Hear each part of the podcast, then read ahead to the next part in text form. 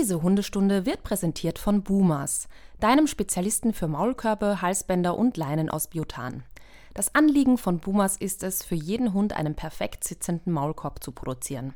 Das ist nur durch die hochwertige Beratung und Maßanfertigung in österreichischer Handarbeit möglich.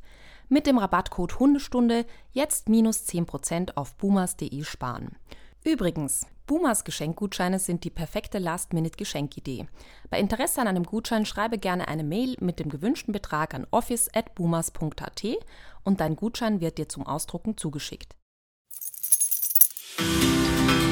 Herzlich willkommen zu Hundestunde, euer Expertenpodcast über Erziehung und Beziehung.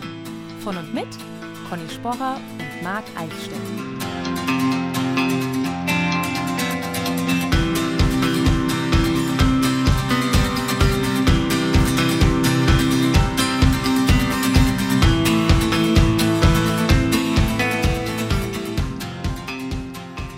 Conny, apropos roter Faden. Ich sehe, du hast einen roten Pullover an. Ja. Oh, sehr gut. Aber da steht doch irgendwas drauf. The secret of the future is hidden in your daily routine. So. So ist das nämlich. Genau. Es stimmt sogar. Da gibt es auch was Spannendes zu Hunden, nämlich Stichwort Routine und so, was das Ja. für positive Effekte hat. Aber da können wir mal irgendwann anders drüber reden. Obwohl das würde auch zum heutigen Thema passen. Eigentlich schon. Das passt, glaube ich, schon so ein bisschen zum heutigen Thema, aber wir müssen ja vorher noch ein paar Sachen abarbeiten. Einige wissen das ja. Das, äh, wir sind ja nicht nur ein Service-Podcast, wo es um Wissen zum Thema Hund geht, sondern natürlich auch rund ums Thema Hund. Ganz viele verschiedene Sachen.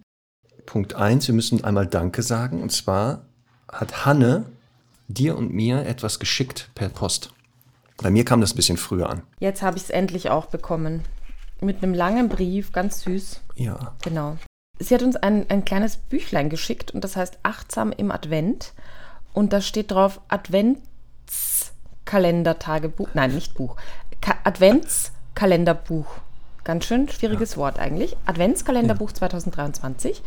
Und da sind so, das finde ich eigentlich ganz süß, so Achtsamkeitsfragen drinnen ähm, und auch äh, Trainingstipps und so weiter. Also finde ich wirklich sehr, sehr nett und vor allem sehr aufwendig gemacht. Und ähm, beispielhaft würde ich gerne eine Frage vorlesen oder ein, ein Thema. Zum Beispiel am, am 2. Dezember wäre zu beantworten, sind vier Fragen zu beantworten. Und äh, das, das möchte ich jetzt dir stellen, Marc. Also vielleicht kannst du es noch auch in Bezug auf Herrn Doktor beantworten, weil Ja. ihr, glaube ich, die längere, intensivere Bindung habt. Welche Eigenschaften, die dein Hund in dir hervorbringt, kanntest du an dir vorher noch gar nicht? Welche Eigenschaften, die der Hund an mir hervorgebracht hat, kannte ich noch nicht. Oh wei, oh wei. Das, ist, das kann man nicht so spontan gar nicht beantworten. Ne? Dafür ist der Kalender, glaube ich, gar Muss nicht gedacht. Man muss das nachdenken. lange überlegen. Ne? Ach so, ja, ja. Warte mal. Mit Frust nicht gut umgehen können. Mhm. Aber das hatte ich schon immer. Also das war eine Eigenschaft, die mir nicht neu war. Das wusste ich schon immer. ja. Dass ich nicht der Kreativste bin, wusste ich auch schon immer. Das haben mir die Hunde auch jetzt nicht gerade bewiesen. Die haben es nur noch mal bestätigt vielleicht. Naja, du kannst ja bis zum nächsten Mal drüber nachdenken. Ich wollte gerade sagen, das ist ja auch die Aufgabe dieses Kalenders, ne? dass man da so ein bisschen was reinschreibt und jeden Tag eine Aufgabe so ein bisschen hat. Aber immer zum Thema Hund, das ist ja das Spannende. Voll. Genau. Hausaufgabe also bis nächstes Mal darüber nachdenken. Und Genau. ihr vielleicht ich auch. weiß es schon. Aber es ist auch nicht so wichtig. Ja, ich bin immer Neugierde, aber das ist auch nichts Neues. Dass, wenn du sowas Ja. anteaserst, ich das natürlich nicht aushalten kann bis zum nächsten Mal. Aber ich versuche es. Stichwort Frustration, aushalten lernen. Ja, aber ich habe es jetzt auch, ist mir jetzt gerade, also habe ich jetzt so ganz schnell Hm. Revue passieren lassen und finde ich, glaube ich, schon eindeutig, was mir Sam mal beigebracht hat. Na, da sind wir aber nächstes Mal gespannt, was das Ja. wird. Apropos. Also, liebe Hanne, vielen Dank für dieses tolle Adventsgeschenk. Ja, Wir halten das in Ehren. Und liebe Stundis, falls ihr auch uns Geschenke machen wollt, jetzt in der Vorweihnachtszeit oder zu Weihnachten, ihr wisst, was ihr tun könnt. Und zwar, das kostet euch nichts. Ihr nehmt dann euren Finger und dann ähm, drückt ihr bei da, wo ihr jetzt uns gerade hört, da gibt es irgendwo so einen so einen- so einen Knopf oder irgendeinen Button oder irgendeine Möglichkeit draufdrücken. Dann folgt ihr uns, habt uns jetzt abonniert oder, da muss der, muss der Finger ein bisschen mehr machen, ihr bewertet das. Bei Spotify gibt es das jetzt, glaube ich, auch, nämlich, da kann man Bewertungen schreiben. Zum Beispiel, äh, Marc soll nicht so viel drumherum labern und dieser ganze Genau. Käse vorab, der, vorher, ja, genau, genau. ja, dieser ganze Ja. Käse vorab, den können wir streichen und so. Da könnt ihr was reinschreiben. Oder auch schön ist, Hausaufgabe heute ist für euch, einem Hundemenschen, der unseren Podcast noch nicht kennt, diesen empfehlen. Das kann man doch machen, oder? Gut. Das geht immer. Das so, geht immer. weiter. Wir haben heute ein großes Thema, Marc. Ja, denn es, was, was passiert wieder jedes Jahr? Es knallt und zischt, weil Menschen glauben, zum Jahreswechsel müsste man Geister vertreiben. Ich glaube, da kommt das ursprünglich her, ne? Ach Dieses so. Mhm. Lärm machen. Es gibt doch auch diese Bräuche in den Alpenregionen, wo dann ähm, maskierte Menschen rumlaufen und da äh, mit Klappern und Rasseln und so. Und Ja, aber das ist doch, das ist doch bei uns der Krampus. so. das war schon am 5. Dezember. Ach so. Und ist nicht Halloween auch irgendwie sowas wie. Also ist doch egal, wir sollten jetzt nicht über Dinge reden, über die wir uns nicht auskennen. Doch, das lieben die Leute, wenn wir so gefährliches Halbwissen haben, weil dann können sie uns im Nachhinein an podcast.hundestunde.live immer Nachrichten schreiben, was da eigentlich die Antwort die richtige ist. Ja. Ja. Aber auf jeden Fall, wir werden über Silvester reden. Ja. Ähm, es gibt ja Hunde und zwar, äh, viele Studien zeigen, dass 50 Prozent der Hundepopulation wohl damit ein Problem hat. Und das ist schon richtig viel. Das ist ja schon, wenn man überlegt, 50 Prozent, also jeder zweite Hund hat Stress mit Geräuschen und gerade mit Silvester, ist das schon ein Brett. Jetzt ist ja die Frage, warum haben die Hälfte der Hunde damit ein Problem? Wenn du so Revue passieren lässt, deine Hunde, ne, die du jetzt so hattest oder mit denen zusammengelebt hast, wie viele von denen hatten denn Stress oder Angst bei Silvester? Das heißt, 50 Prozent ist eine Tal äh, Zahl, die statistisch irgendwo erwiesen ist. Immer, also in vielen Studien, die ich jetzt gelesen habe, in, kommt immer wieder raus, dass wohl die Hälfte der Hunde, das ist so variiert ein bisschen, aber es ist schon die Hälfte der Ja, Hunde mit okay. Geräuschen Probleme. Also nicht nur mit Silvester, aber generell Okay. Geräusche. Geräuschangst. Okay, also ich lasse mal Revue passieren. Ähm, boah, bei dem ersten Hund tatsächlich weiß ich es gar nicht mehr. Das ist echt schon das ist so lange her. Da war ich ja noch quasi Kind. ähm, da kann ich es jetzt nicht sagen. Aber jetzt gehe ich mal durch. Ja, also ich sage jetzt mal, von vier Hunden war eine, ähm, hatte einen Thema mit Silvester und das tatsächlich erst eben im Älterwerden. Also die Abby, die war, ähm, die hatte dann Probleme. Und das ist ja im Übrigen auch eine Sache, die ich einfach nicht oft genug und nicht laut genug sagen kann und nicht früh genug sagen kann.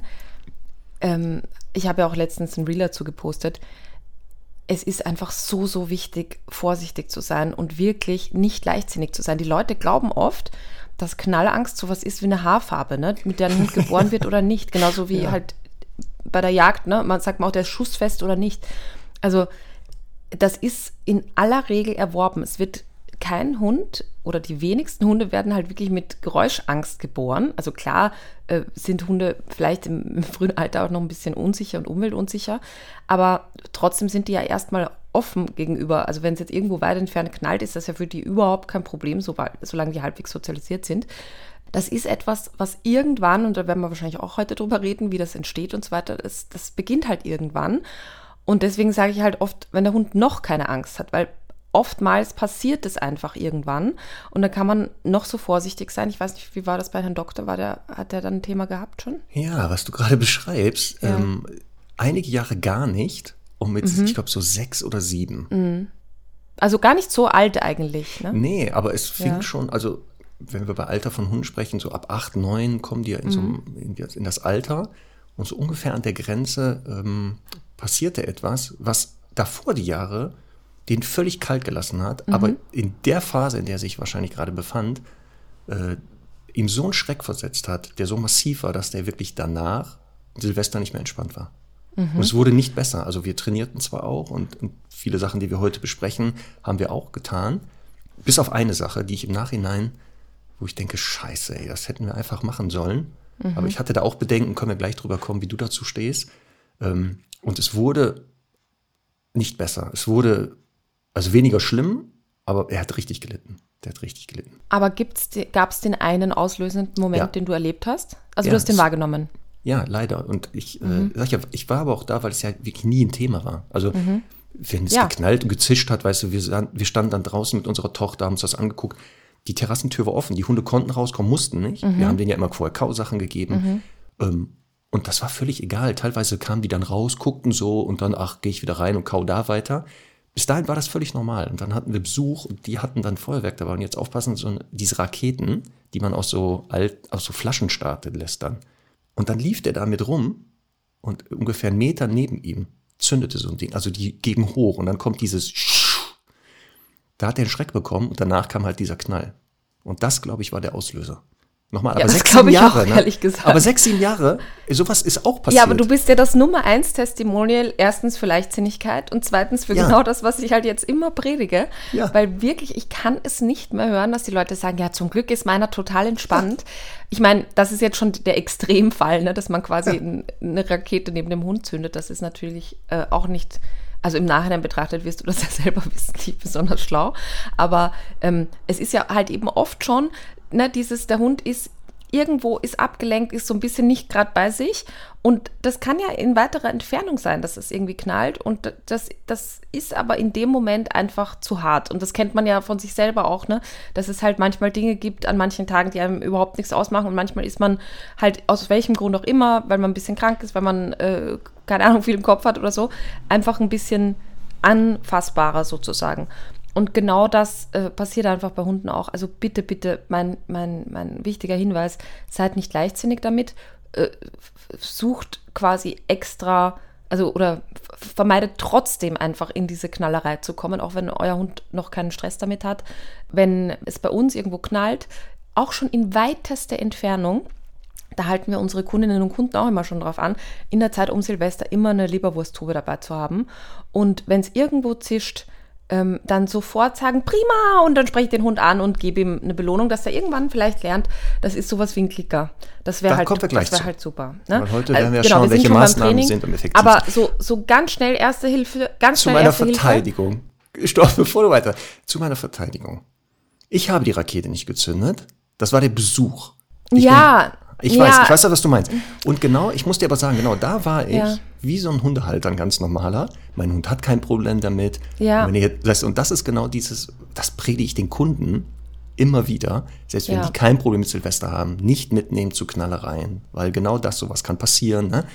Ähm, wie gesagt, tut mir auch leid im Nachhinein. Ja, ich meine, sowas ist ja uns allen schon passiert. Das ist, ist ja überhaupt kein Ding. Ich finde nur, ähm, äh, zum Beispiel, hab, das ist ja auch so ein, ein, ein, wichtiger Tipp von mir gewesen, dass ich gesagt habe, geht auch nicht auf Partys mit euren Hunden, weil dann, oder auch, auch manchmal Leute einladen, weil dann genau das passiert. Die machen dann im, im Moment, den man halt, der nicht geeignet ist, dann die Balkontüre auf oder so. Das sind halt alles einfach Faktoren, die passieren können.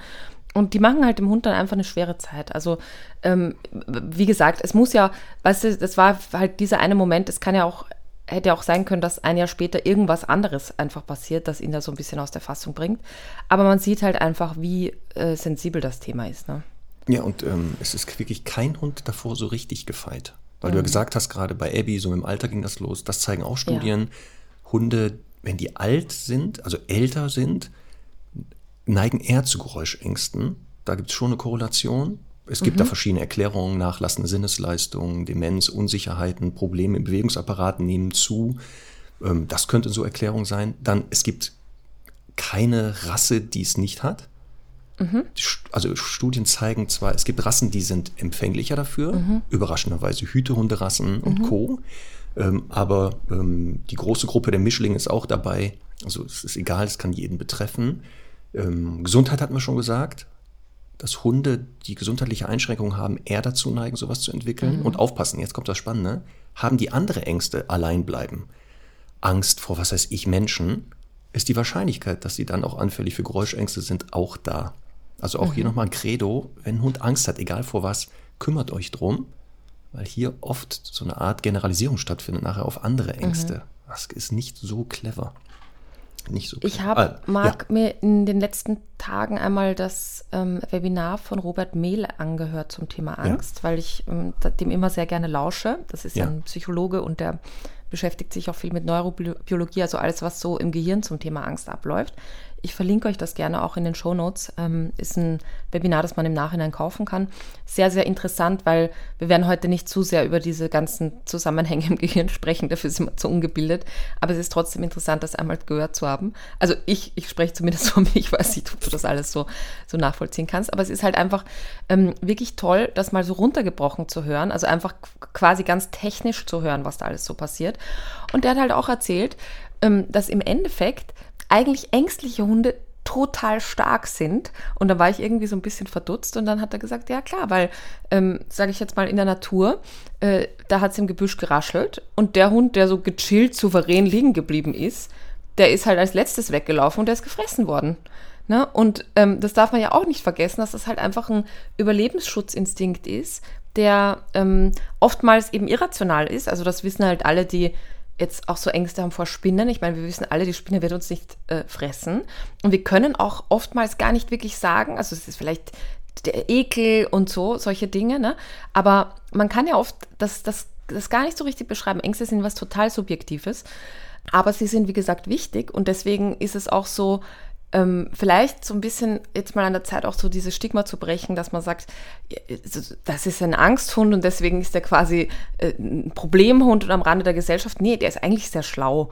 Man muss ihm jetzt nur halt ein bisschen auf, dem, auf den richtigen Weg helfen, dass, man, dass er mitkriegt, dass die Ängste halt, äh, also, oder die sollten einfach die Lebensqualität nicht so einschränken, ähm, dass, er, dass, dass, dass es dysfunktional wird. Und von daher, ähm, aber ich finde den Gedanken, weißt du, zu sagen, dass das war halt einfach immer biologisch extrem wichtig, um zu überleben, Angst zu haben, äh, finde ich, fand ich auch nochmal einen guten, guten Zugang dazu.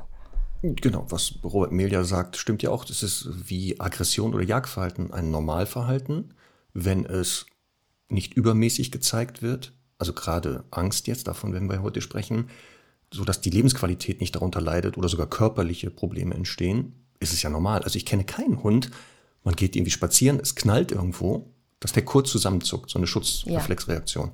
Dann aber genau dröseln sich die Hunde auf. Die einen gucken, hören kurz und sagen, okay, war ein Knall, da passiert nichts, ist weit genug weg und dann schütteln die sich kurz, latschen weiter. Und die anderen zucken zusammen, verbleiben in dieser Starre kriegen kreisrunde Augen, die Rute zwischen die äh, Beine, fangen an zu hecheln, zu speicheln, zittern und wollen nur mhm. noch äh, nach Hause.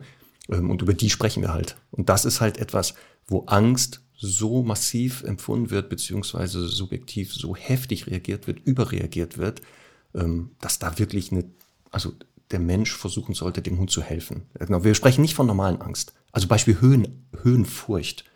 Wenn wir heute von Angst sprechen, aufpassen, da gibt's ja äh, eine Definition in der Verhaltenstherapie und der Biologie zwischen Angst und Furcht.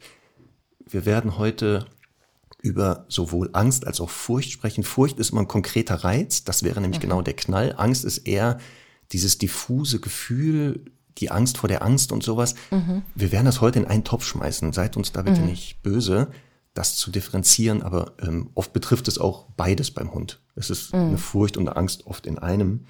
Dann haben wir, wie gesagt, ähm, wenn wir im Thema sind, 50 Prozent der Hunde zeigen das. Von den Hunden, mit denen ich zusammengelebt habe, der Mops nicht, der hat es gar nicht gehabt, also bis zum Ende seiner Tage wohl nicht.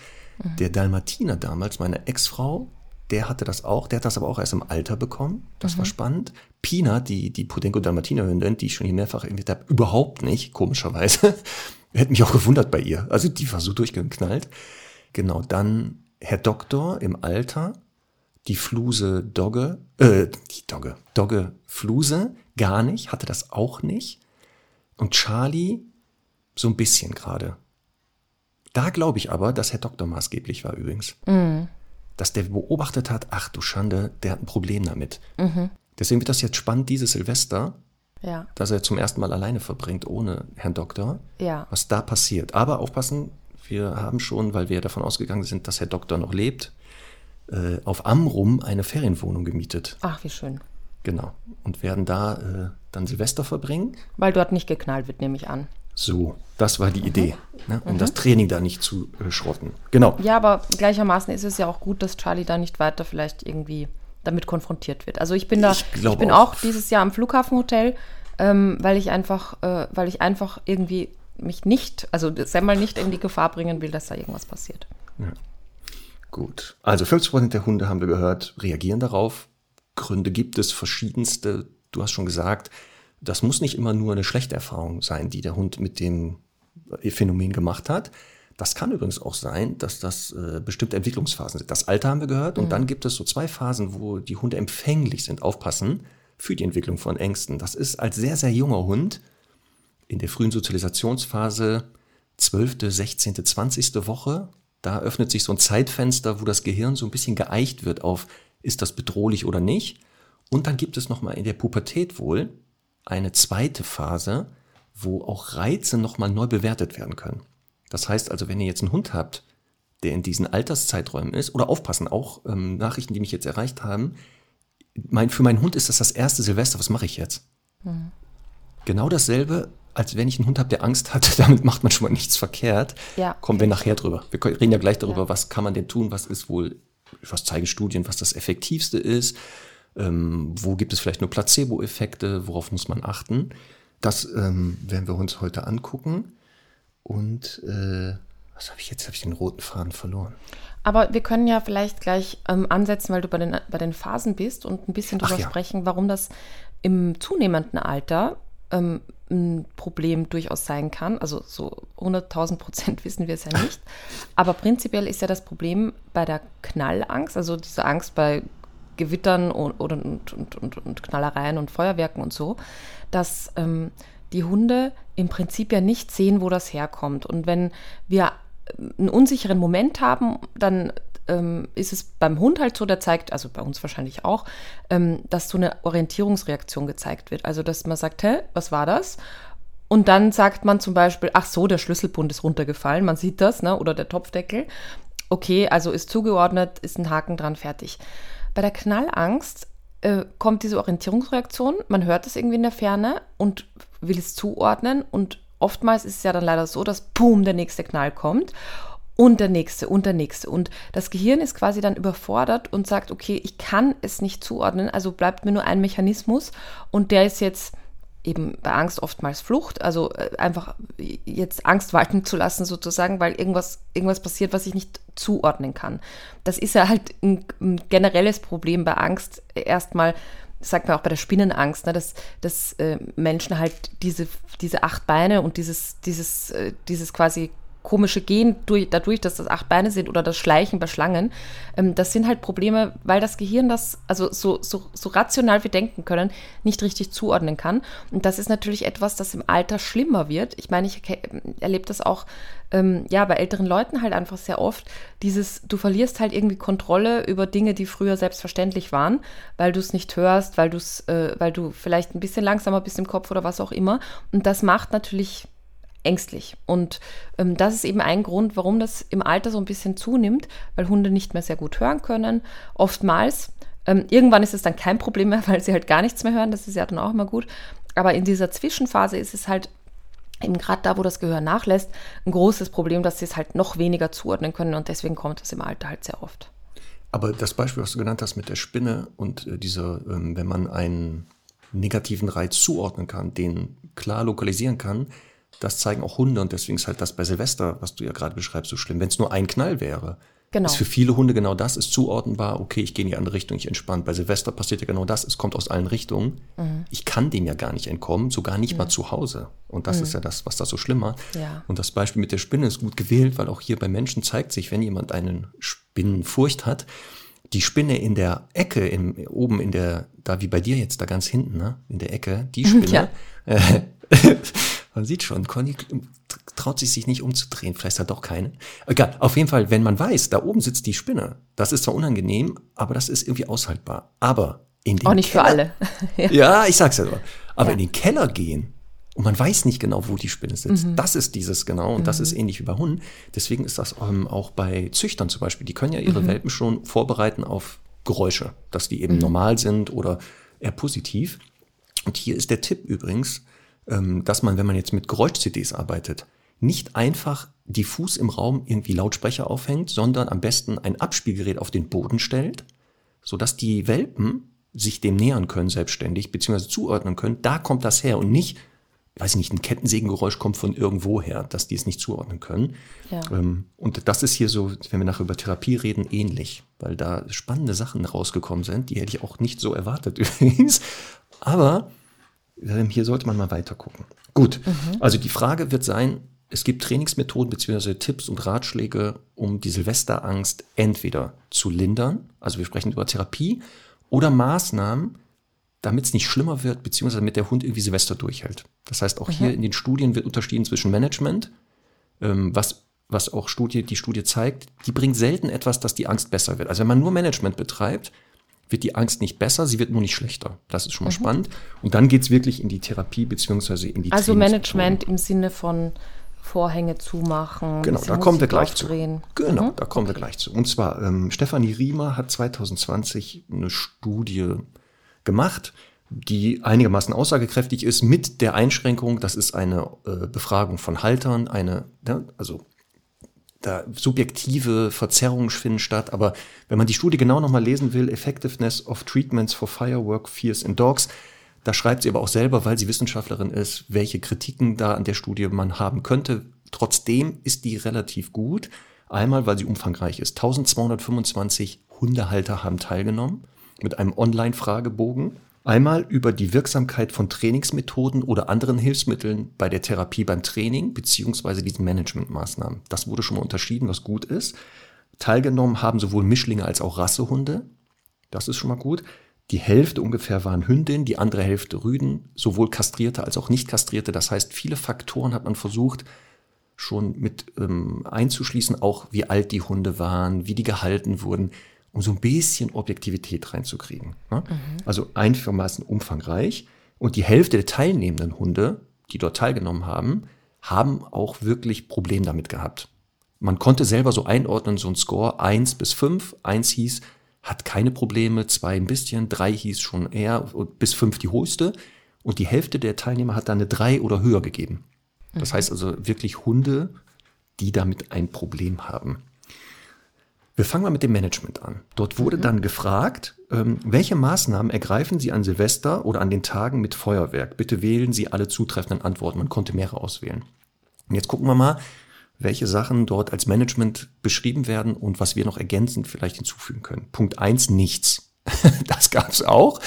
Äh, ganz schlecht, ne? Also überraschenderweise auch ganz schlechte Werte, wenn man nichts macht. So, ich schaffe ein sicheres Versteck für meinen Hund. Das wurde gefragt. Ich schließe die Vorhänge, Fensterläden. Ich spiele laute Musik, um den Lärm zu übertönen. Ich habe meinem Hund ein Thundershirt, eine sogenannte Druckweste oder ein Angstwickel angelegt. Ich biete meinem Hund Kausnacks an. Ich spiele mit meinem Hund. Ich gebe meinem Hund Futter. Das waren die Auswahlmöglichkeiten, die man dort geboten hat, weil man im Vorhinein geguckt hat, was sind so die Klassiker, die immer geraten werden, ähm, die man immer wieder in den sozialen Medien hört. Man hat versucht, die zu nehmen. Es gibt wahrscheinlich noch andere Sachen, aber das waren so die Klassiker, die durfte man ankreuzen. Und jetzt ist auch spannend. Dann wurde aber noch gefragt bei Management, wie reagiert der Halter selber, wenn es knallt? Das ist eine spannende Sache, weil auch das könnte ja der Auslöser sein, warum Hunde manchmal Ängste entwickeln, ne? weil ich ja sage, ach du Schande, hier ist Gefahr und der Hund über die Stimmungsübertragung. Da war das dann, ich ignoriere ihn oder schenke ihm gar keine Aufmerksamkeit. Das war dann die einzige Antwortmöglichkeit. Also dieses, ne, ähm, wenn es knallt, reagiere ich dann auf ihn oder nicht oder was auch immer. Das sind so die Geschichten. Was glaubst du denn, diese Studie, was davon theoretisch rauskam im Bereich des Management, was da das effektivste wäre? Naja, das kommt drauf an, was alles zum Manage Management noch zählt. Also ich denke halt, Management wäre natürlich auch einfach wegzufahren, ne? Genau, das wurde hier leider nicht ähm, angegeben, dass dieses genau einfach zu sagen, ich entkomme dem, du fährst zum Beispiel im Flughafenhotel, wir gehen, äh, fahren dahin in eine Region, wo Knallen verboten ist. Genau, es gibt ja auch Menschen, die auch ganz süß, die sich in so einem Bus zusammentun und dann einfach, auch wenn es jetzt natürlich nicht sehr umweltfreundlich ist, aber das ist das Knallern ja auch nicht, Ja. ähm, einfach stundenlang über die Autobahn tuckern mit lauter Musik. Ähm, Finde ich auch irgendwie, auch irgendwie ganz witzig. Also ich nehme an, dass es eher sowas wie äh, in dem Bereich Rückzug bieten, Vorhänge zumachen, laute Musik aufdrehen. Äh, ja, das war ja möglich. Und das Spannende ist, also als man diese Sachen sich angeguckt hat und immer nachher mit der Frage, wenn Sie das gemacht haben, haben Sie das Gefühl, das hat irgendwie geholfen. Nach Auswertung ist rausgekommen, dass einzig und allein Füttern, Spielen, während es knallt oder kurz davor, statistisch auswertbar eine Verbesserung der Angstreaktion gezeigt hat. Mhm. Alles andere hat keine oder so wenig Wirkung gehabt. Das heißt nicht aufpassen, dass man es nicht trotzdem machen soll. Das steht da auch. Und das glaube ich nämlich auch, ähm, dass es nicht die eine Methode geben wird, sondern die Kombination aus verschiedenen, beziehungsweise mhm. einige Sachen unterstützen und ermöglichen das erst. Ähm, aber trotzdem ist dieses Füttern oder mit dem Hund rumtoben, du hattest das ja schon mal ein bisschen eben erzählt, wenn es knallt, irgendwas schmeißen oder dem Hund äh, irgendwas zu essen geben, ist auch hier im Bereich des Management eine Methode, die wohl erfolgreich ist. Ne, dieser Regen, dieser Futterregen oder wie man das auch immer bezeichnet. Ja, ich muss aber jetzt stellvertretend für viele Stundis wahrscheinlich sagen, das ist ja auch einfach nur möglich, wenn der Hund noch keine Angst hat. Ne? So, also, das, das, ist das Problem. Das ist halt ein großes Problem. Aber jetzt pass auf, Conny, und das ist, ja. was in dieser Studie steht.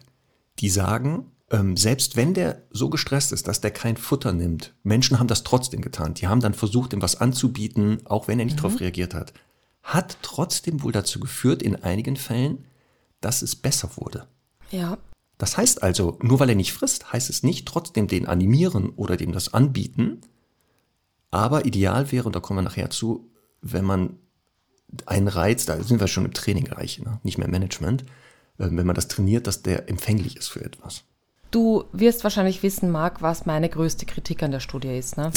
Die, dass es eine Besitzerbefragung ist. Ja. Ja, das genau. steht ja auch da drinnen nochmal. ja, ja, ich meine, es ist ja auch, es hat trotzdem total seine Berechtigung und so, aber gerade beim Thema Angst, ne? Du kannst, also einmal, das wirst du selber erlebt haben, ich hatte so viele Vorträge zum Thema Angst und ich habe äh, genau das mit der Gegenkonditionierung und systematische Desensibilisierung und äh, sukzessive Approximation und so weiter. Ich habe das runtergebetet ne? und, und habe das wirklich kleinteiligst erklärt. Und am Ende, wenn es dann um die Fragen ging, hat immer noch jemand aufgezeigt und gesagt, ja, aber meiner nimmt gar nichts an, wenn er Angst hat.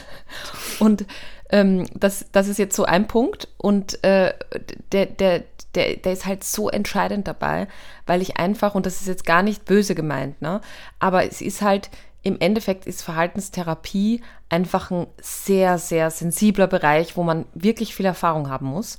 Und wenn jemand, äh, also es, was ich damit sagen will, ist, die Menschen sind oft einfach nicht in der Lage, das richtig einzuschätzen. Das ist halt wirklich, das hat, das ist einfach etwas, wofür es äh, jahrelange Ausbildungen und viele, viele Praktika und Erfahrungen gibt oder geben muss, weil das eben äh, ein ganz häufiges Problem ist, dass die Menschen einfach diese kleinen Angstzeichen noch gar nicht erkennen.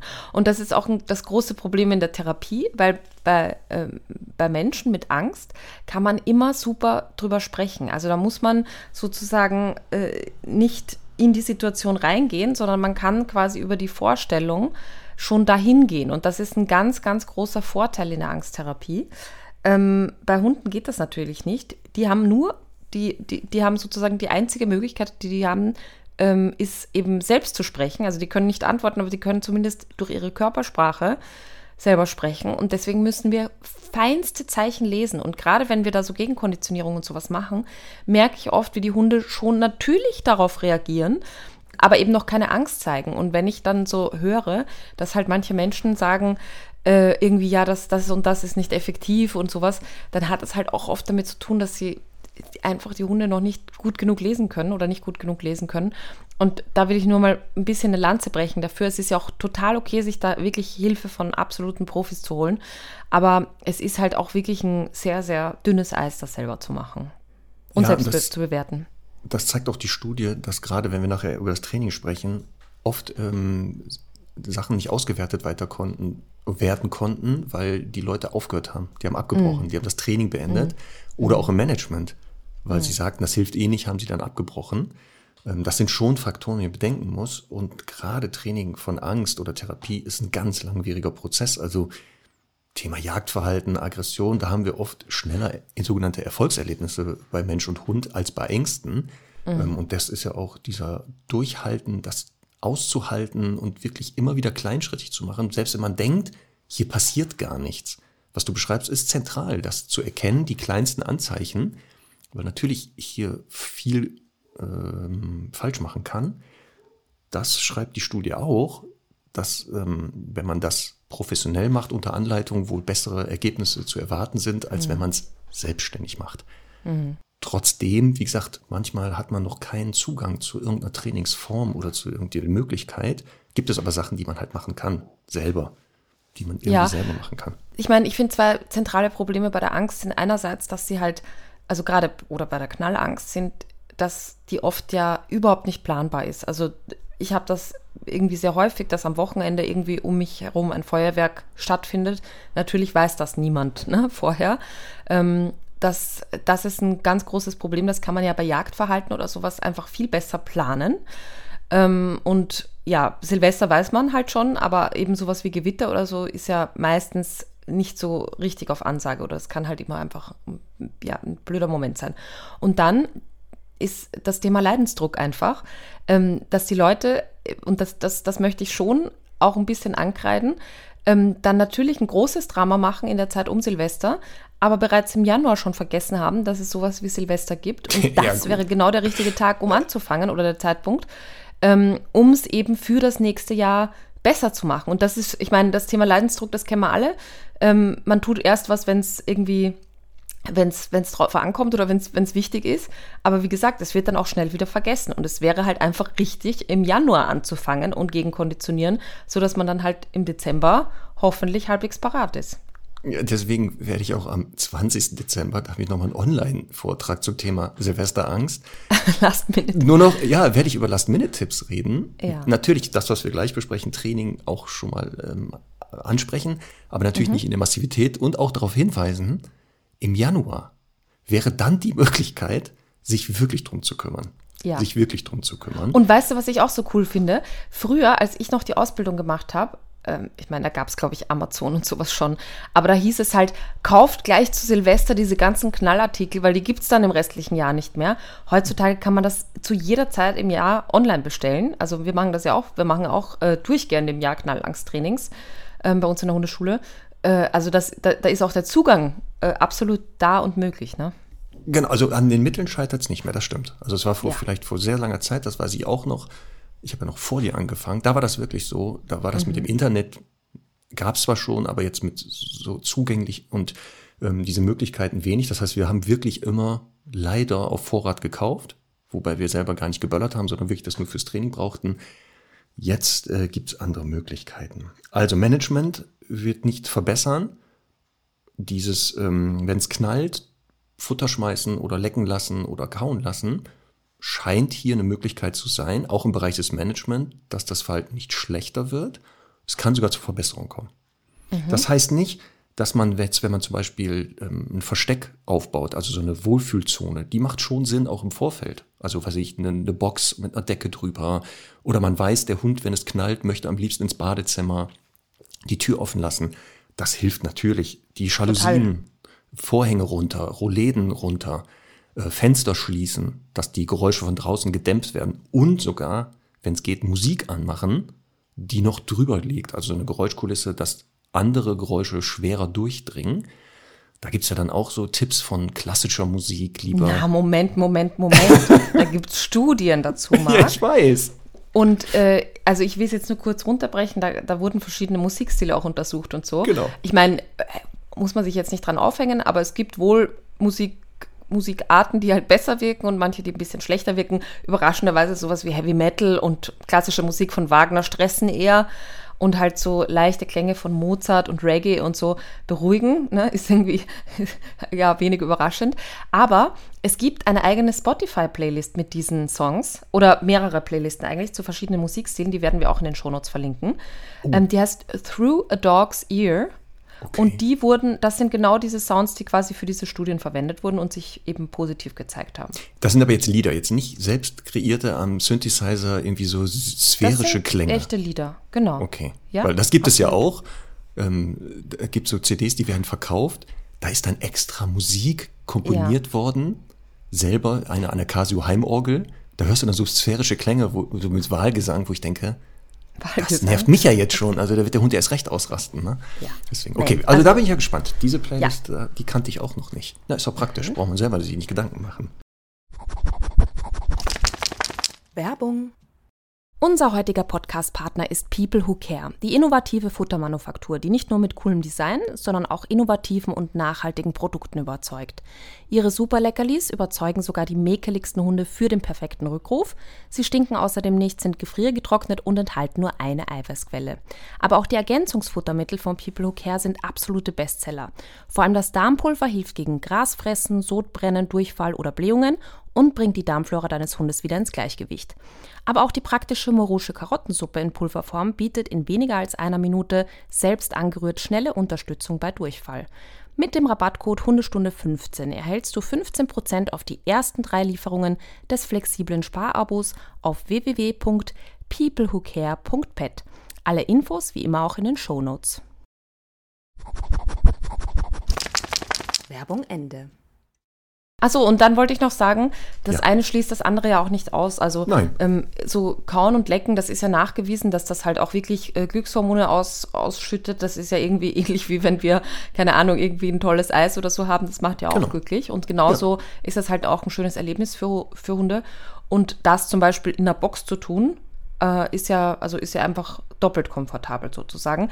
Und was ich aber dabei ganz wichtig finde, ist eben nicht zu warten, ah, es knallt, jetzt gebe ich den Kong, weil dann kann es schon zu spät sein, sondern wirklich ähm, währenddessen. Also das ist wirklich so, dass der Hund sich da so richtig rein, wie, wie soll ich sagen, reinsteigern kann in dieses, in dieses ja, so Ausschlecken und, ins, und, ins und Kauen. Knallen. Genau, dass er, dass er da so in, in einen richtigen Flow kommt und eben gar nicht so auf diese Außenreize reagiert im besten Fall. Die Gefahr ist, wenn man jetzt wartet, bis es knallt und dann gibt man den Kong zum Lecken, dass der schon so gestresst ist, dass er gar nicht ja empfänglich Ganz ist genau. für den genau. Kong, sondern genau ein bisschen vorher. Also dass die, deswegen sollte es etwas sein, was lange dauert. Ja. Also eine Futterschüssel hinstellen funktioniert leider nicht, ist ja innerhalb von drei Sekunden leer, sondern wirklich Kauartikel, wo lange drauf gekaut wird, auch ähm, weil das zeigen auch Erfahrungen, erst dieses lange Lecken oder Kauen, Schütten, erst nach einer gewissen Zeit werden diese ähm, Hormone mhm. ausgeschüttet, das passiert nicht automatisch, deswegen sollte man das tun dann auch das, ich hatte das ja früher auch noch gelernt, wenn der Hund Angst hat, dass man ihn ja nicht beachten darf, nicht anfassen darf, nicht ansprechen darf, weil es ja sonst schlimmer wird. Da zeigen neuere Studien, das ist Schwachsinn. Wenn der Hund Kontakt sucht, also der sucht Schutz, dann soll man den bloß zulassen und den nicht wegschicken oder verwehren. Und wenn man den Hund streichelt und man merkt, er wird dadurch ruhiger, soll man das bitte tun. Wenn der Hund aber jetzt panisch unterm Sofa liegt ähm, und sich da versteckt, dann bitte den da nicht rausziehen und den zwangsbestreicheln oder Zwangskörperkontakt ähm, zuführen. Also genau. Gesagt, na, das ist ganz wichtig. Das gilt nur, wenn der Hund wirklich aktiv selber kommt und das auch einfordert. Dann darf man und sollte sogar, auch wenn man ja sonst nicht auf Forderungen eingehen sollte, da bitte ja. ja. Das ist eine Strategie und das zeigt auch diese Studie. Dieser Körperkontakt, der ist auch wohl wichtig dann. Genau, der, der Mehl hat auch in seinem Webinar davon gesprochen.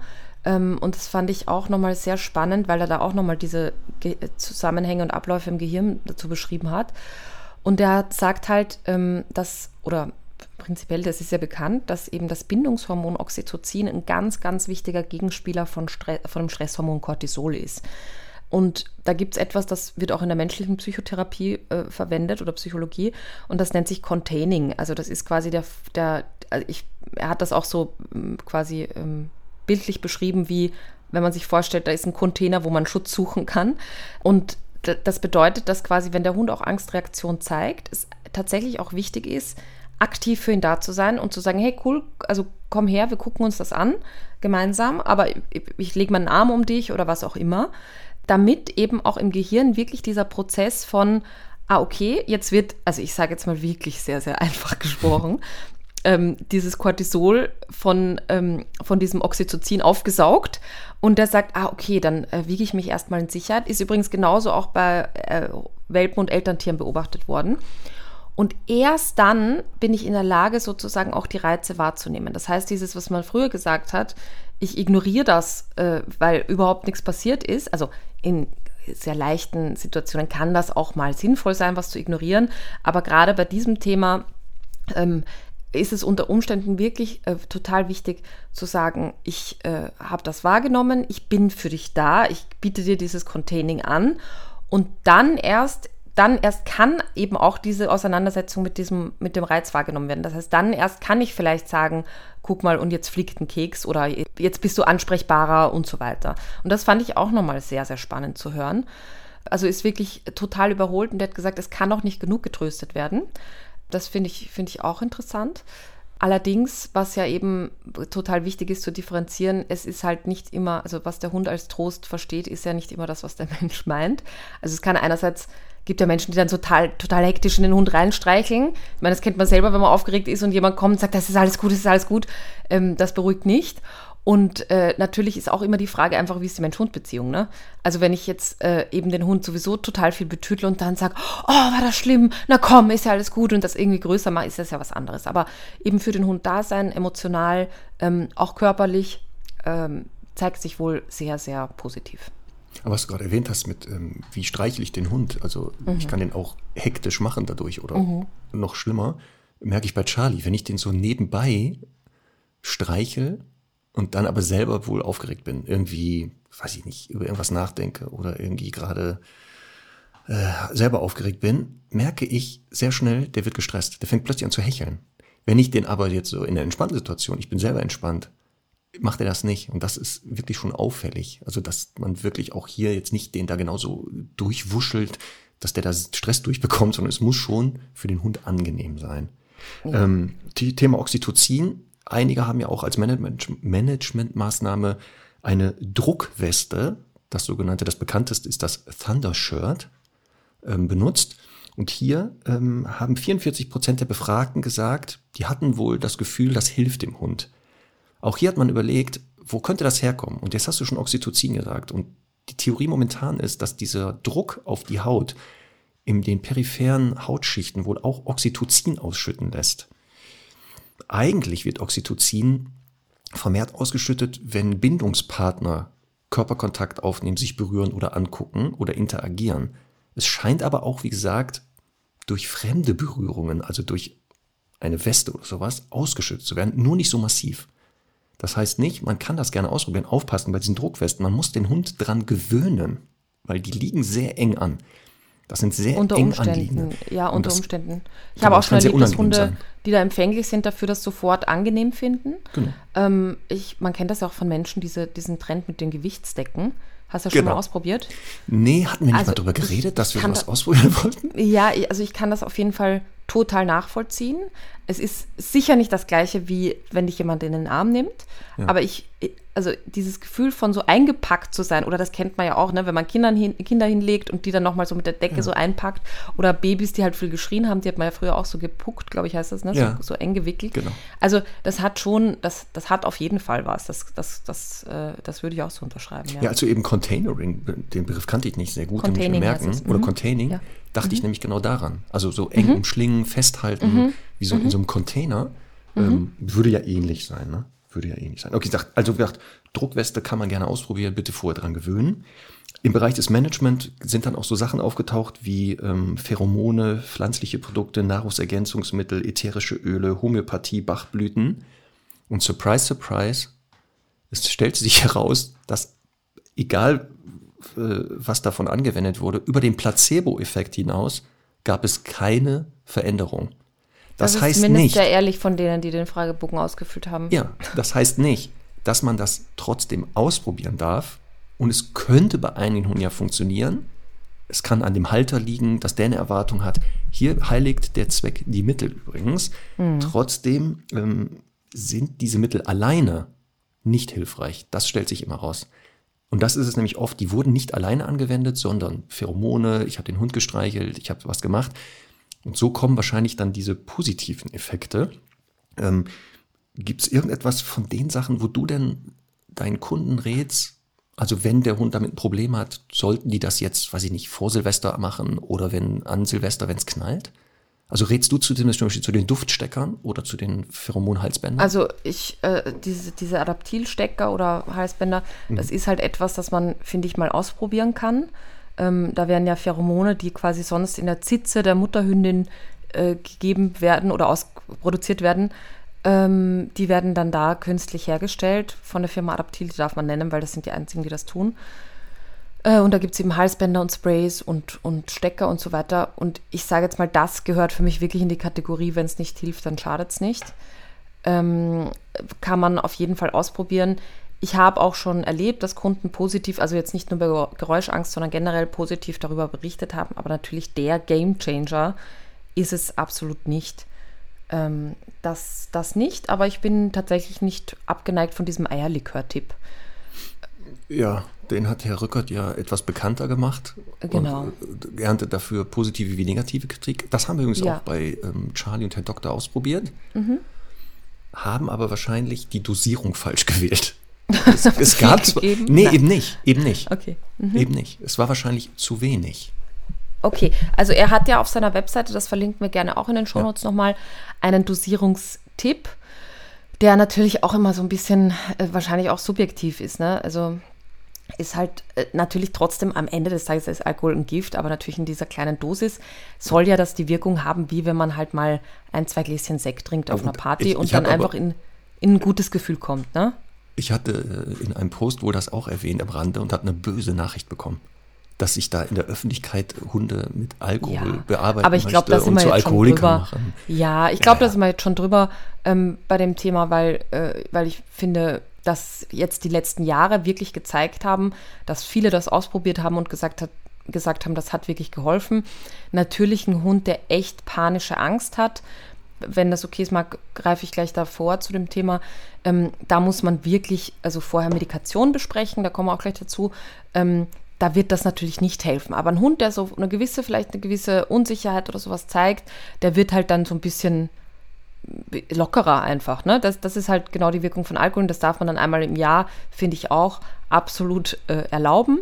Ähm, was Medikation betrifft, also wirklich unbedingt mit dem Tierarzt besprechen, jetzt schon zum Tierarzt, zur Tierärztin gehen und, äh, und darüber sprechen. Ganz wichtig ist, ähm, wirklich zu, zu einer vertrauensvollen Person gehen, die, die sich auch wirklich gut damit beschäftigt. Ähm, es gibt einfach Präparate, die total überholt sind. Ähm, die enthalten dann das sogenannte Acepromazin und das ist ein Wirkstoff, der eben den Hund eher nur körperlich lähmt. Also ich kenne das zum Beispiel von der Zahnbehandlung bei meinem Pferd, ne? die wird dann halt auch einfach so ein bisschen äh, lahmgelegt, aber die kriegt halt alles mit theoretisch. Und äh, das sieht man ja auch, die steht ja ganz normal da, die bricht ja nicht zusammen oder so, die steht halt da und das wird einfach nur so ein bisschen gedämpft, aber sie ist einfach körperlich gedämpft. Und das ist halt das, was nicht passieren sollte, weil wenn man Angst hat und dann quasi in so einer Zwangsjacke ist, äh, in, in, so einer psychischen, dann, dann ist das einfach nicht der richtige Weg. Also es äh, geht eher darum, mit Benzodiazepinen zu arbeiten. Das sind einfach so ein bisschen, hm, sage ich jetzt mal, äh, nicht, also Lustigmacher wäre übertrieben, aber einfach so ein bisschen Stimmungsaufheller, die ähm, unter Umständen auch schon vorher gegeben werden müssen. Also das, das ist natürlich auch äh, immer vielleicht durchaus auch mal vorher auszutesten, ob es da vielleicht eine paradoxe Wirkung gibt dann. Ähm, aber das wirklich unbedingt mit dem Tierarzt besprechen. Es gibt da mittlerweile tatsächlich schon Präparate, die eben ganz gut helfen.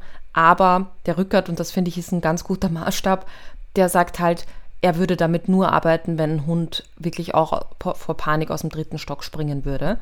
Ähm, also in diesem Maße reden wir dann von Angst und Panik und nicht, der rennt mal gestresst und hechelnd durch die Wohnung. Jetzt, wo du Medikamente erwähnst, verlassen wir den Bereich Management, gehen genau jetzt mal in die mhm. Trainingsform Therapie, weil auch Medikamente wurden eingesetzt oder in dieser Befragung geguckt. Und das, was du gesagt hast, ähm, es wurden Medikamente eingesetzt, die angstlösend sind. Du hattest nämlich einen Wirkstoff genannt, der nicht angstlösend ist, sondern der einfach nur die Muskulatur erlahmen lässt und es wirkt dann, als wenn man keine Angst hat. Man kann halt Reaktionen wie Hecheln, Zittern nicht mehr zeigen, weil die Muskulatur das nicht mehr zulässt. Der Kopf aber kriegt alles mit. Das heißt, die Sinnesleistungen sind nicht beeinträchtigt. Und das von dir angesprochene Benzodiazepin, das ist ein Wirkstoff, der angstlösend wirkt, also der wirklich auch in der Gehirnchemie dazu führt, dass bestimmte entweder Serotonin, Aufnahme, Wiederaufnahmehämmer oder oder oder ähm, funktionieren. Und ähm, der Einsatz von Medikamenten in dieser Studie zeigt bei 70 bis, also fast 70 Prozent der Hunden wirklich eine Verbesserung, kurzfristig und auch langfristig. Das heißt aber, was du gesagt hast, es sind verschreibungspflichtige Mittel, die kriegt man nicht einfach mal so, weiß ich nicht, bei, bei äh, irgendwo nebenbei. Ähm, da muss man wirklich aufpassen und es sollten wirklich Fachtierärzte sein, mit, die im Bereich der Verhaltenskunde ein bisschen tätig sind und nicht der Tierarzt, der auch noch die Kühe nebenbei besamt. Da wäre ich ein bisschen ja. vorsichtig, weil dann natürlich hier mit Dosierung sind. Ähm, die beiden Medikamente, die am, oft, am häufigsten hier eingesetzt wurden, das ist das Alprazolam, das ist ein Benzodiazepin. Und jetzt aufpassen, Sileo, mhm, der Hersteller ist heißt relativ so. neu. Genau, Ja. der Wirkstoff Dexmedetomidin. Das ist ein Gel. Das wird nämlich ähm, dieses Alprazolam, das ist, glaube ich, eine Tablette, die schluckt der Hund. Und das Gel, das andere, das wird auf die Backenschleimhäute aufgetragen. Man, man reibt das dann auf. Der Hund schluckt das nicht, sondern es muss über die Schleimhaut aufgenommen werden. Wichtig ist gut Hände waschen nachher. Ja, vielleicht hilft das ja auch bei einem selber, wenn man da selber ein bisschen angesch angeschlagen ist. Das weiß ich nicht. Das sind die beiden, ähm, die wohl relativ, also Alprazolam sagen 91 Prozent der, der, der Leute, die das eingesetzt haben, funktioniert. Und bei Sileo immer nur noch 74 Prozent, was hohe Werte sind. Und hier Ralf Rückert hatten wir schon erwähnt. Er sagt, ein neues Medikament, Pexion, ein Antiepileptikum, scheint ebenfalls gute Möglichkeiten ähm, zu bieten, ähm, die, diese Geräuschängste zu dämpfen bzw. zu lösen. Aber auch hier muss man das vorher geben. Also gerade dieses Pexion wohl, wenn man das kurzfristig gibt, bringt es nichts. Man muss ein paar Tage so eine Art Spiegel aufbauen. Aber nochmal bitte, Stundis, falls ihr darüber nachdenkt, geht zu einem Tierarzt, lasst euch einmal beraten. Conny hatte das schon erwähnt. Es gibt auch ähm, manche Hunde, die reagieren da anders drauf. Eben, äh, die zeigen plötzlich andere Verhaltensweisen. Dann haben sie zwar keine Angst, aber das braucht man auch nicht im Alltag mit seinem Hund. Deswegen muss man genau gucken, ob das klappt. Also wie gesagt, ähm, Medikamente war ich früher auch eher abgeneigt gegen und war so, ach du Scheiße, nein, lieber nicht. In den letzten Jahren hat sich meine Meinung dazu geändert, weil ich das immer Meine wieder auch. auch mit Tierärzten zusammen ähm, in Absprache eingesetzt habe und auch bei Ängsten. Und ich hatte ja gesagt am Anfang, bei Herrn Doktor habe ich ja viel gemacht, nur eins nicht Medikamente. Und das tut mir im Nachhinein leid. Ich glaube, ich hätte viel früher, als es so richtig anfing bei ihm, ähm, angstlösende Medikamente einsetzen sollen. Weil ich glaube, das wäre für ihn ein Gamechanger geworden, dass wir therapeutischen Effekt gehabt hätten, viel stärkeren. In der Kombination. Weil auch hier diese Abhängigkeiten, das sind alles moderne Medikamente, selten sind. Man befürchtet ja immer, oh Gott, der arme Hund, der wird ja abhängig und äh, ich schieße den da irgendwie mit ab. Das zeigen aber bisher die Studien und die Erfahrungswerte nicht. Und ich würde das auch, glaube ich, viel früher einsetzen heute bei Hunden. Wie siehst du das? Ja, also bei Verhaltenstherapie ähm, und ich sage jetzt mal, es, es kommt ja natürlich immer ein bisschen drauf an, woher kommen die Ängste und auch wie viel wurde schon getan. Ich finde, man muss immer erstmal einfach ganz viel anfangen äh, zu therapieren. Aber dann bin ich mittlerweile eben auch schon schneller dabei, ähm, eine Verhaltenstierärztin zu empfehlen, dass man da eben parallel arbeitet. Also da geht es jetzt gar nicht nur um Geräuschangst, sondern auch sonstige Ängste. Viel eher, viel mehr als früher, aber natürlich trotzdem immer noch ähm, sehr gering und zwar deswegen, weil man einfach sehr, sehr viel therapieren kann. Marc, ich habe vorhin beim Thema Management noch eine Sache vergessen. Wir hatten ja, ich glaube, vor zwei Jahren oder so schon mal eine Silvesterfolge, aber wir machen das ja jetzt deswegen, weil es eben eine neue Studie gibt und weil es immer wieder neue Erkenntnisse gibt. Und ich finde, es gibt eine ganz lustige Innovation, ähm, die ich jetzt selber mal getestet habe. Und zwar gibt es so Stirnbänder Das mit. Bluetooth-Kopfhörern eingebaut. Habe ich gesehen. Du sag mal, die liegt da und ist am Knacken. Ja, und äh, tatsächlich habe ich so auch gedacht, ne, weil es wurde ja beschrieben, es gibt diese Mud-Muffs, so tatsächlich Ja. Gehörschutz-Kopfhörer für Hunde. Ähm, und auch manche haben beschrieben, dass man halt Watte in die Ohren stopft, und ein Stirnband oder einen Schal drüber bindet oder so. Muss man ein bisschen auch aufpassen mit Watte im Ohr, da auch nochmal mit dem Tierarzt sprechen. Das kann auch, ähm, auch quasi zu weit reingehen. Aber da zu sagen, äh, ich, ich ziehe dem so ein Stirnband an, ich muss echt sagen, Semmel war total okay damit. Also wenn die da so rumliegt, äh, man muss ein bisschen friemeln, weil die natürlich auf Menschenohren ausgelegt sind und die dann beim Hund äh, quasi woanders aufliegen. Aber da dann Through a Dog's Ear die Playlist abzuspielen, leise natürlich, muss man auch immer vorher ein bisschen reinhören, ähm, das hat der, das hat der gefallen. Aber Also man würde ja zwei Fliegen mit einer Klappe schlagen. Also Ja, sogar drei. total. Einmal Geräuschdämpfung, alleine durch Ja. das Stirnband. Dann eine Gegengeräusch, was sehr Ja. nah am Ohr ist, also wenig Ja. Verluste. Und jetzt aufpassen, Ja. Stichwort bisschen Druck am Kopf. Ja. Stichwort ähm, so eine Ja. Mhm. Art Druckweste. Also warum nicht? Also Ja. Hätte man mal Man muss das verkleinern tatsächlich, man muss das ein bisschen, man muss da einfach ein bisschen rumbasteln, dass das auch, also je nach Hund natürlich, bei Semmel muss ich es halt äh, quasi auf so eine Kindergröße reduzieren.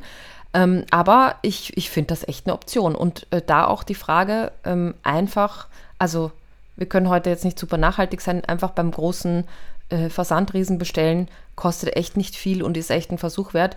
Und ich nutze das auch selber, ist eine coole Sache, echt. Vielleicht könnt ihr Stundis ja, vielleicht hat das ja auch schon jemand entdeckt und ein, eingesetzt, ähm, uns Mhm. mal mitteilen, wie effektiv das war.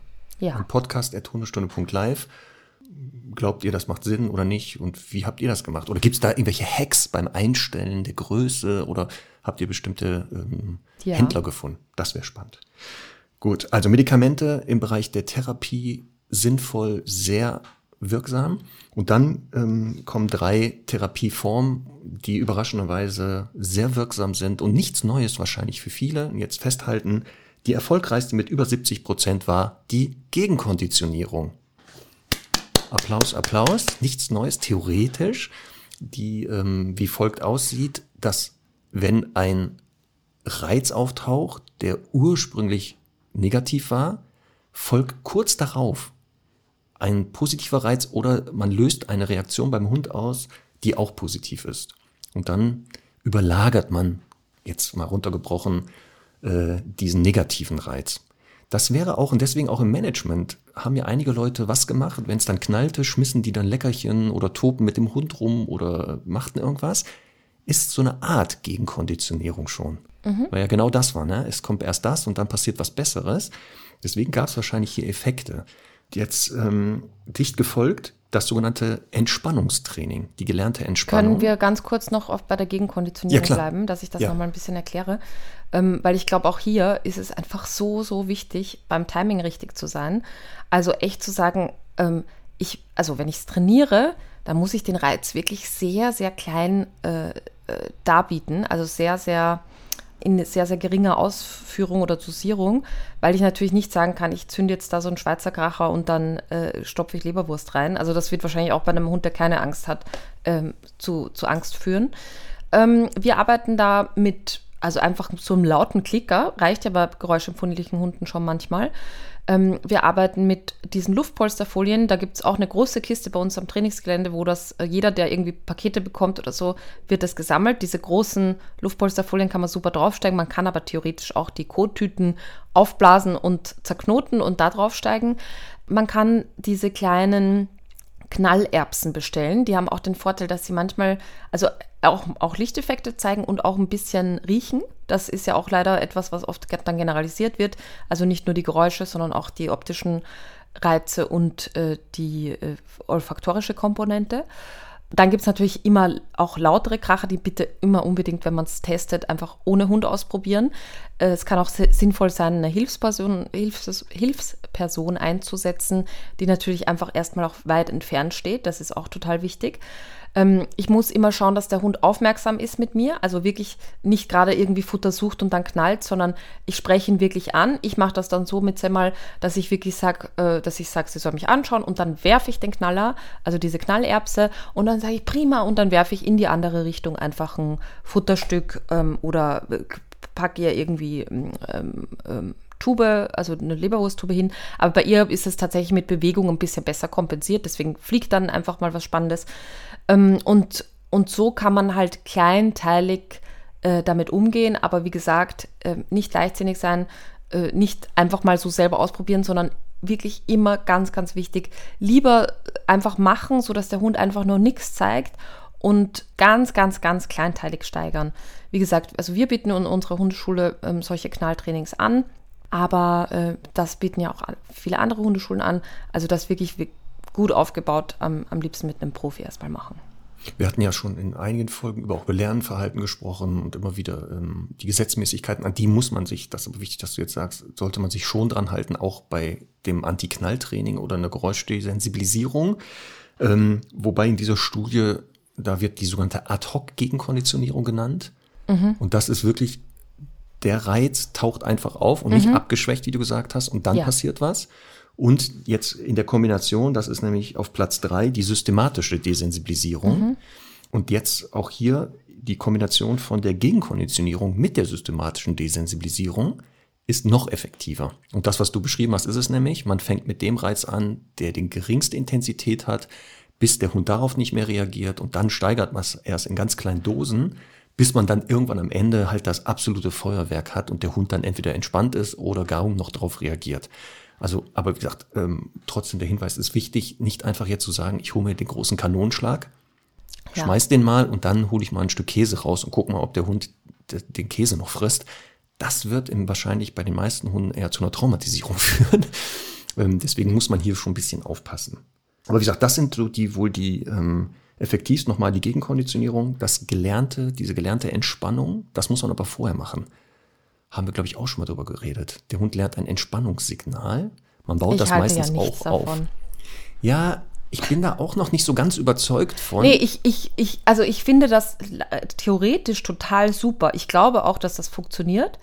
Ähm, ich glaube nur, dass das einfach, ähm, also ich finde es nicht alltagstauglich. Ich finde es nicht wirklich benutzerfreundlich Nee. Also man darf jetzt auch nicht denken, ich baue, ich weiß nicht, ich mache jetzt ein, ich baue das auf mit dem Wort chill, dann knallt es, sage ich chill und dann geht der Hund in die Seitenlage und pennt. Das, das sagen die auch nicht. Ja. Ähm, anscheinend aber jetzt, wenn man systematisch desensibilisiert und vorher ein Entspannungssignal aufgebaut hat, das scheint diesen Effekt der systematischen Desensibilisierung zu verstärken oder zu beschleunigen.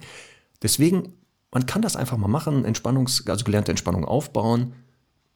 Es nutzt und wenn man, wenn es nichts bringt, auch nicht schlimm. Man hat nichts falsch gemacht, sagen wir mal so. Ja, aber es geht ja darum, quasi, dass das eben, und das finde ich eben irgendwie schwierig dran, in Momenten im Alltag, wo der Hund eben total gechillt ist, hinzugehen und zu sagen, chill, chill. Ja, und im Idealfall kann ich ihm dann auch noch einen Lavendelduft unter die Nase halten oder was auch immer. Ja. Und wenn ich das dann darbiete, ich meine, wissen wir aber selber, ne? wenn, wenn wir Sonnencreme riechen, dann sind wir immer gut drauf, weil das immer mit Freibad, mit Sommer, mit Spaß, irgendwie Entspannung äh, assoziiert ist. Ähm, und dementsprechend, also sowas funktioniert prinzipiell schon. Aber irgendwie, irgendwie, manchmal, vielleicht ist da auch meine Abneigung irgendwie der Esoterik gegenüber vielleicht zu groß, finde ich es einfach schwierig umzusetzen. Ähm, also Ja, ich müsste immer hingehen, wie gesagt, wenn der Hund entspannt ist und irgendwann, wenn er unentspannt ist, sage ich halt chill und dann hoffe ich, dass er wieder in diesen Entspannungsmodus kommt. Also Erfahrungswerte zeigen nochmal, dass wirklich, wenn der Hund auf 180 ist, das Entspannungssignal auch nicht mehr funktioniert. Ja. Sondern in der Anfangsphase oder jetzt nochmal begleitend zu der Gegenkonditionierung oder systematischen Desensibilisierung scheint das sinnvoll zu sein. Ja. Ne? Scheint das sinnvoll zu sein. Ansonsten bin ich auf deiner Seite. Ähm, ich bin da auch ein bisschen voreingenommen, weil ich das auch so für sehr wieder so sphärisch, esoterisch Ja. manchmal sehe, wie das da gemacht wird. Da wird, es gab doch auch mal dieses Gerät, das wurde dann verkauft, Ja, ähm, auch mit diesem Relaxopad. so. Und das ist eigentlich, man musste dem Hund ja auch erst beibringen, dass dieses Geräusch oder was auch immer da ist, präsentiert wurde, mit einem Entspannungsverhalten kombiniert wird. Also nicht das Also Ding hat die Entspannung hervorgebracht, sondern man Ja. hat genau das gemacht. Klassisch äh, operant konditioniert eigentlich. Man Also der Romulus aus dem Casa Canelui, der, der eben, wenn er die Hundetransporte macht mit, du weißt, 25 Hunden im Auto, Mhm. dann sagt er, er verwendet das immer und dann sind die alle total entspannt. Ja, aber fährt er hinten Also- selber mit und beobachtet die dabei? Ich Na, glaube, ja, der, nein. der, ja, ja, der, der checkt das halt ab. Ich glaube, der hat sogar eine Kamera. Mhm. Ähm, ja, der, der kann da hingucken, auf jeden Fall. Okay. Spannend. Naja, aber wie gesagt, also allein das Ding, glaube ich, ist nicht, sondern das sagt auch der Hersteller, man muss ja erstmal das kombinieren mit Entspannung. Und dann Ja. kann man sich das auch sparen, dann kann man auch einen Duft nehmen oder selber ein Geräusch auslösen. Aber würde es dann manchmal nicht einfach reichen, wenn ich zum Beispiel den Fernseher laufen lasse? Weil ja viele, also oftmals ist ja diese, diese Kombination von, ich liege auf der Couch, ich kraul den Hund, der ist in diesem Chill-Mode, äh, der Fernseher läuft, dann ist es ja eigentlich schon eine Konditionierung, ne? Also Deswegen. theoretisch ist ja genau das, auch die, die Idee, auch die man beim Alleinebleiben hat. Deswegen bewusst oder unbewusst wird das wahrscheinlich schon oft stattfinden. Man weiß es noch nicht und setzt das auch wahrscheinlich nicht so gezielt ein. Aber wie gesagt, eine Möglichkeit, die wohl effektiv ist. Und dann bei dieser Gegenkonditionierung und systematischen Desensibilisierung hat man nochmal geschaut, ähm, Geräusch-CDs. Habe ich damals in der Ausbildung auch kennengelernt, habe ich eingesetzt und da interessiert mich deine Erfahrung. Selten aber, wenn die Hunde auf die Geräusch-CDs haben, die nicht mehr reagiert, haben sie aber trotzdem auf echtes Knallen reagiert. Ja. Also sobald wir anfingen mit echten Knallgeräuschen, haben sie wieder reagiert. Wobei sie aber nochmal bei, bei der Geräusch-CD mit voller Lautstärke, ne, da sind ja Feuerwerke aufgenommen worden in allen Qualitäten, kaum, kaum noch Reaktion. Ja, also ich finde, dass wir 2023 uns von dem Wort Geräusch-CD verabschieden sollten. Ich glaube auch. Ah ja, Also es Stimmt. gibt aber mittlerweile, es gibt mittlerweile halt eben YouTube, es gibt auch Spotify und so oder viele andere Anbieter, die, die, wo man das wirklich sehr leicht abrufen kann. Ähm, und ich muss echt sagen, ich, ich erlebe einen Unterschied sehr deutlich und der ist, wenn man sich so eine gute Box nimmt und die draußen auf der Wiese platziert, also bei uns im Trainingsgelände zum Beispiel, hat das nochmal einen anderen Wumms. Ähm, einfach weil es, weil es im, mehr im Zusammenhang steht zu, zu, zu dem, was die Hunde sonst kennen und wo also es ist ähnlicher diesem quasi echten Reiz. Natürlich, wie schon gesagt, kommen dann manchmal auch äh, Gerüche dazu, vielleicht eben auch Lichtreflexe und sowas, die das Ganze dann äh, sozusagen leider zum 360-Grad-Erlebnis machen. Aber ähm, ich finde, dieses mit das Ding mit rausnehmen, den Hund, äh, also wer jetzt keinen eingezäunten Garten hat oder sowas, den Hund einfach da sicher äh, führen, ähm, also natürlich angeleint und so weiter, das ist schon eine Option, auf jeden Fall.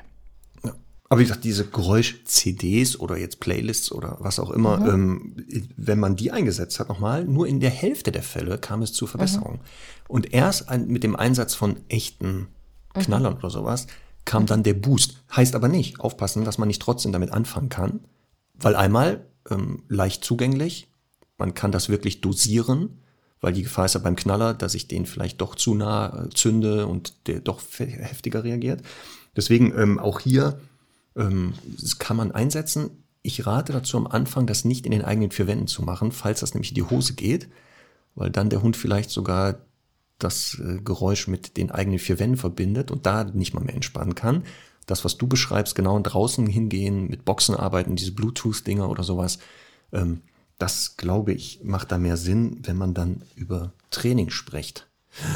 So, müssen wir noch irgendwas ergänzen? Auf jeden Fall. Und zwar? Ich möchte noch ich möchte zwei Dinge noch ergänzen. Eigentlich drei Dinge.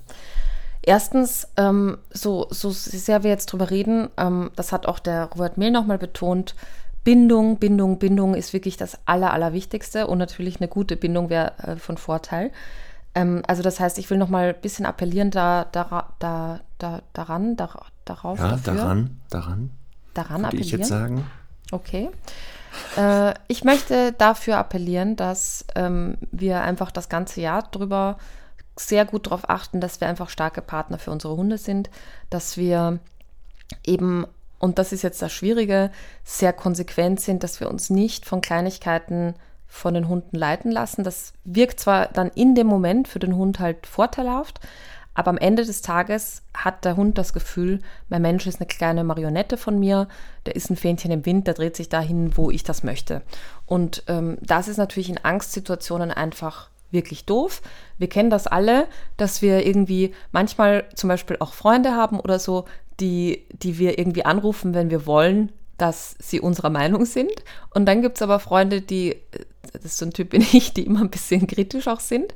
Und wenn man ein echtes Problem hat, dann äh, wendet man sich gerne an die, weil, weil man weiß, die, die werden immer, die sagen immer die Wahrheit sozusagen. Und das kann man so ein bisschen adaptieren darauf, dass man sich eben auch für den Hund manchmal unpopulär verhalten muss, weil es am Ende dazu führt, dass er trotzdem weiß, okay, aber was mein Mensch sagt und tut, das hat immer Hand und Fuß und das ist äh, damit mein Fels in der Brandung.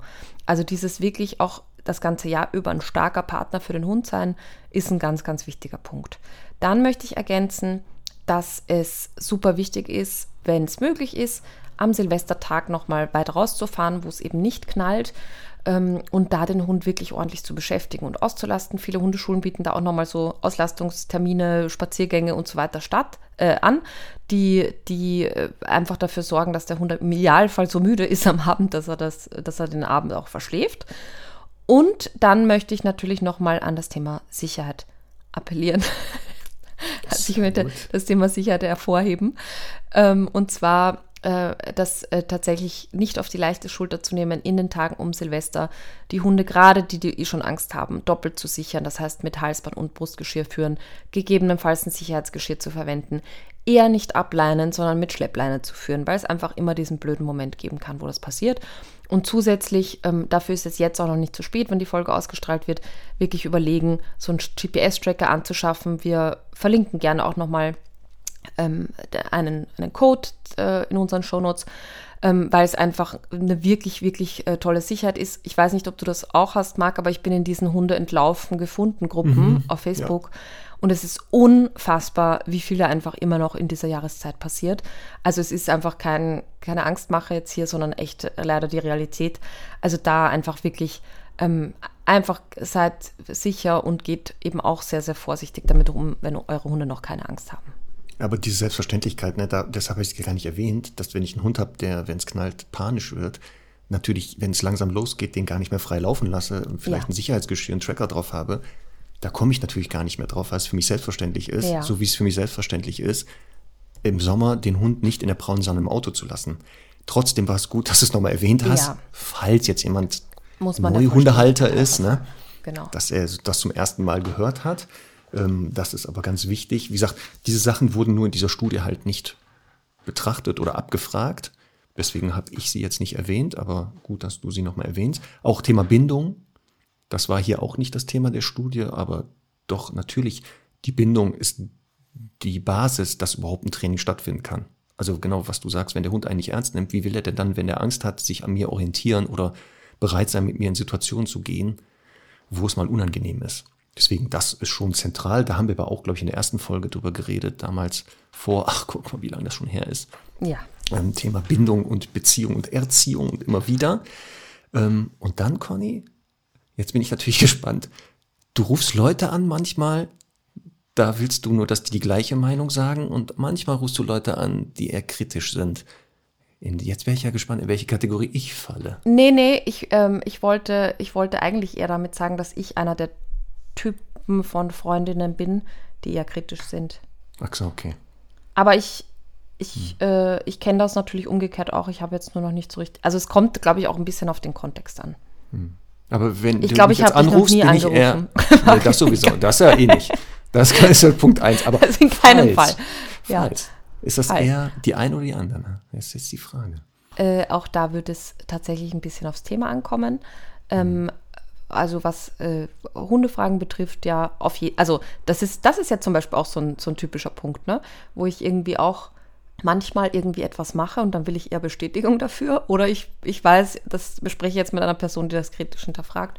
Also da ge gehörst du auf jeden Fall dazu. Ja, bei kann Hundegeschichten ich glaube ich auch. Du bist auch jemand, der eher anderer Meinung ist. Und das finde ich ja das Gute in Ja. Sachen. Oder Ja. das hinterfragst, weil ich mich Ja. das auch immer wieder zwingt, nochmal aus einer anderen Perspektive zu gucken, darüber nachzudenken. Ja. Ähm, Und da, wo du dann mir recht gibst oder der gleichen Meinung bist, ist das zwar schön, aber das sind die selteneren Fälle, wo ich dann dich anrufen würde, Ja. um mich nur zu bestätigen, sondern eher, wo ich denke, gibt es da nicht noch irgendwie noch einen Punkt, worüber ich nachdenken sollte, der mir nicht einfällt? Und dann frage ich dich. Ja. Das ist sehr lieb. Aber es gibt auch die Menschen, finde ich, die so immer per se einfach eine andere Meinung haben. Das ist das, Ja, das gilt. nicht richtig. Nein, na, das bist, nein, nein, nein. So sind wir Ne? nicht. Also wir sind ja das, nicht nur, äh, weil der andere der Meinung ist, dass wir immer der, der andere sind. Da gibt es doch, warte mal, wie heißt denn das? Der elfte Mann. Mhm. Der Begriff, den gibt es. Das ist nämlich immer ähm, bei Diskussionen, Kommt das aus dem muss Fußball? immer einer einge... Nee, das kommt woanders her, bei, aus der Konfliktlösung, glaube ich. Aha. Und immer einer wird eingeteilt, der, wenn alle anderen einer Meinung sind, egal, auch wenn der selbst der Meinung wäre, er muss der anderen Meinung sein, um die nochmal zu zwingen, ja, Okay. um die nochmal zu zwingen, nochmal Okay. drüber nachzudenken. Ah, geht auch bei Frauen, ne? Nehme ich an. Also der elfte Mensch, Der Entschuldigung. elfte Mensch. genau. Ja, Okay. 2023 lässt grüßen, ne? Ja. Okay. Gut. Ähm, in diesem Sinne, Marc, ich, äh, wir haben ja Jahresende. Ähm, Ja. Ich möchte noch einen, eine Geschenkidee loswerden, die ich, die ich ganz schön finde. Und zwar, das ist mir selber eingefallen, weil ich es dieses Jahr so mache. Ich fliege heute in den Urlaub. Deswegen habe ich vorher gesagt, ich Wenn werde nicht mehr hören, lange wohin, einen ne? Pullover tragen. Ich weiß ja schon, wohin. So ist Ich es. hasse Also ich, dich. ich, ich fahre auf eine schöne Insel in Ostafrika. Und wenn ihr diese Folge hört, dann liege ich wahrscheinlich gerade unter einer Palme und schlürfe eine Kokosnuss. Dir sei es gegönnt, trotzdem hasse ich dich dafür. ich, weiß, es ist so witzig, wie viel, wie viel Wohlwollen und Missgunst gleichzeitig da von den Menschen mir ähm, sozusagen entgegengebracht wird. Das ist wirklich witzig.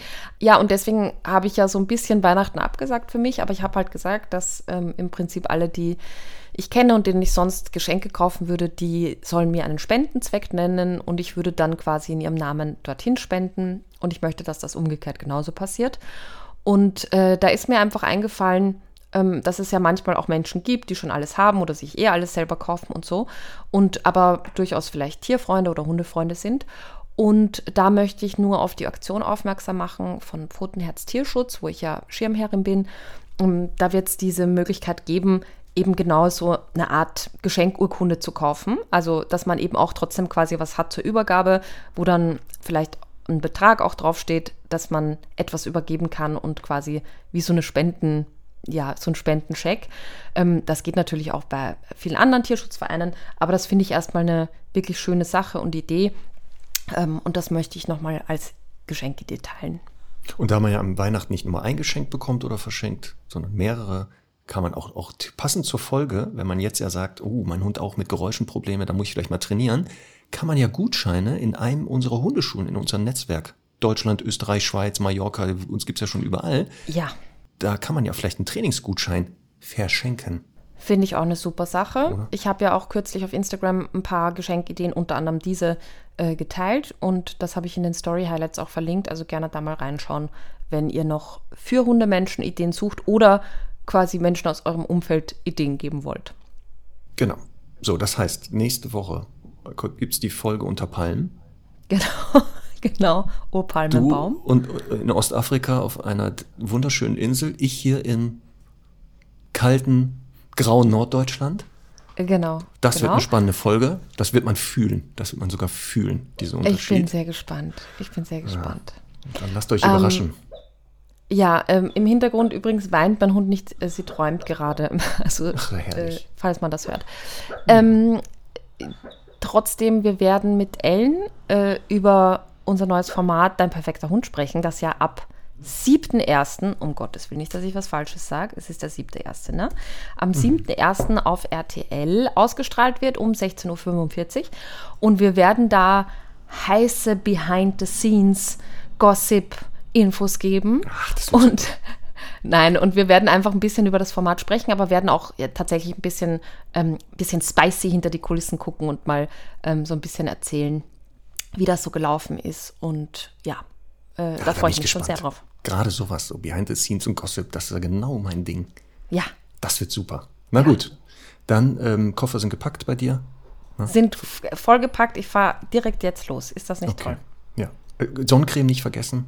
Habe ich, ne? 50er Faktor natürlich. Super, okay. Ja, dann habt eine gute Woche, Stundis. Alles wird gut. Tschüss. Tschüss.